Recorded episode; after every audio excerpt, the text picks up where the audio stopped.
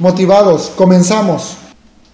Para ser feliz no necesitas tener todo lo que quieres, sino querer todo lo que tienes. Es muy fácil ver que otras personas son felices porque creemos que tienen todo lo que nosotros no podemos tener.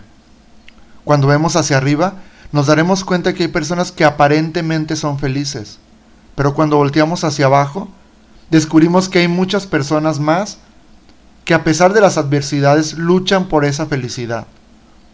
Valora lo que tienes en estos momentos. Y no me refiero a bienes materiales, sino a tener salud, estar vivos, poder respirar, ver salir el sol. La felicidad solo depende de ti.